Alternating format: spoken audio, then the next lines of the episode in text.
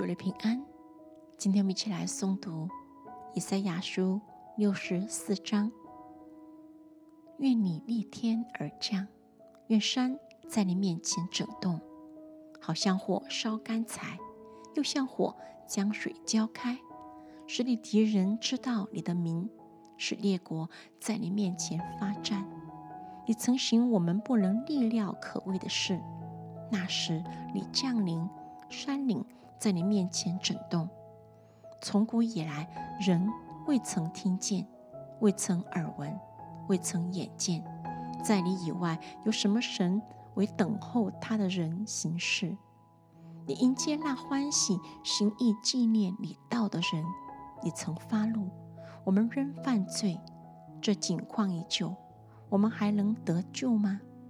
我们都像不洁净的人，所有的意都像污秽的衣服，我们都像叶子渐渐枯干，我们的罪孽好像风。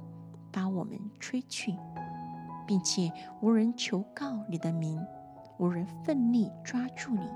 原来你掩面不顾我们，使我们因罪孽消化。耶和华，现在你仍是我们的父，我们是你，你是窑匠，我们都是你手的工作。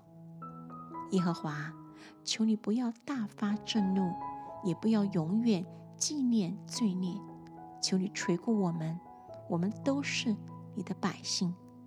你的圣意变为旷野，西安变为旷野，耶路撒冷成为荒场。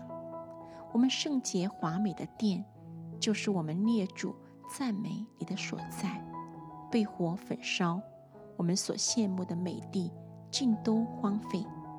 耶和华，有这些事，你还忍得住吗？你仍静默，使我们深受苦难吗？